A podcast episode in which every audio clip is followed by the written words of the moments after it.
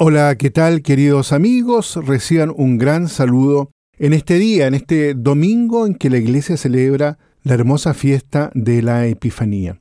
Siempre el primer domingo de Adviento, cuando a mí me toca en la predicación, siempre menciono que Adviento, Natividad y Epifanía forman un gran ciclo, es un mismo movimiento, el de la espera, el del nacimiento y el de la manifestación. Pues bien, hoy estamos entonces en este tercer momento de este gran ciclo litúrgico. La luz que brilló en Navidad durante la noche, iluminando la cueva de Belén, donde permanecen en silenciosa adoración María y José y los pastores, hoy resplandece y se manifiesta a todos.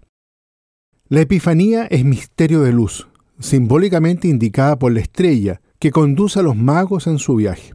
Pero el verdadero manantial luminoso el sol que nace de lo alto es Cristo. En el misterio de la Navidad, la luz de Cristo se irradia sobre la tierra, difundiéndose como un círculo concéntrico.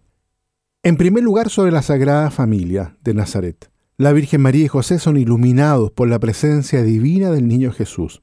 La luz del Redentor se manifiesta luego a los pastores de Belén, que advertidos por el ángel acuden enseguida a la cueva y encuentran allí la señal que se les había anunciado, un niño envuelto en pañales y acostado en un pesebre. Los pastores, junto con María y José, representan al así llamado resto de Israel, a los pobres, a los anahuín, a quienes se anuncia la buena nueva. Por último, el resplandor de Cristo alcanza a los magos, que constituyen las primicias de los pueblos paganos.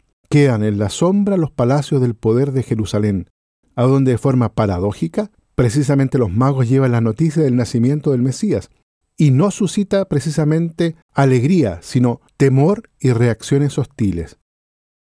Misterioso designio divino. La luz vino al mundo y los hombres prefirieron las tinieblas a la luz, como lo indica Juan. Pero, ¿qué es esta luz? El apóstol San Juan escribe en su primera carta, Dios es luz, en Él no hay tiniebla alguna. Y más adelante añade, Dios es amor. Estas dos afirmaciones juntas nos ayudan a comprender mejor. La luz que apareció en Navidad y hoy se manifiesta en las naciones es el amor de Dios, revelado en la persona del Verbo encarnado. Atraído por esta luz, llegan los magos de Oriente.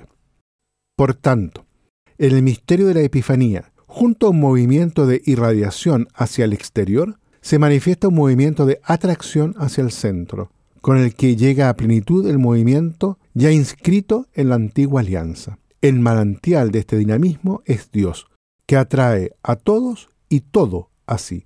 De este modo, la persona encarnada del Hijo se presenta como principio de reconciliación y de recapitulación universal.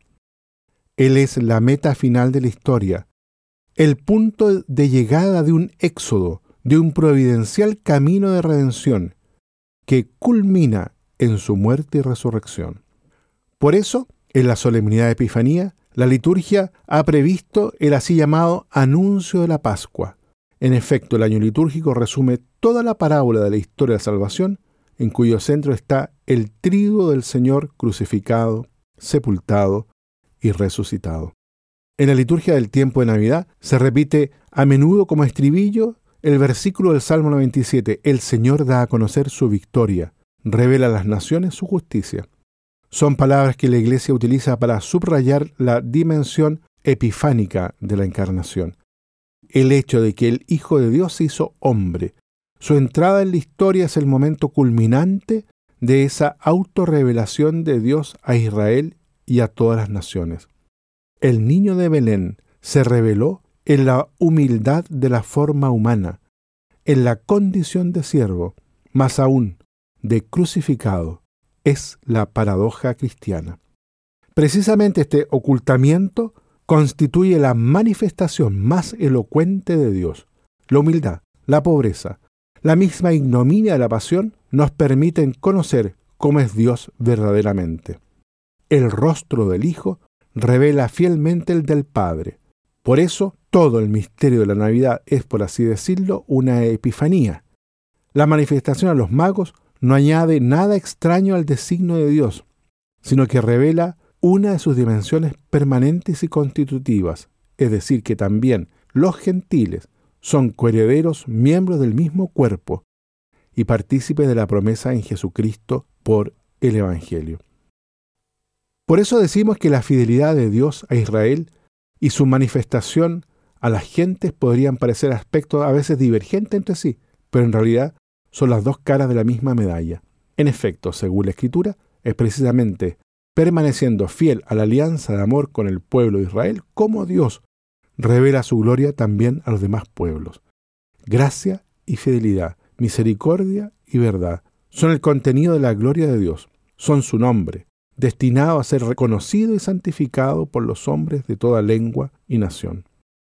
Muy bien, queridos amigos, en este domingo entonces en que celebramos esta manifestación de Dios en Jesucristo, palabra hecha carne, a toda la humanidad. Que esa luz resplandezca siempre en cada uno de nosotros, en todas nuestras familias. Que Dios los bendiga a todos y a cada uno.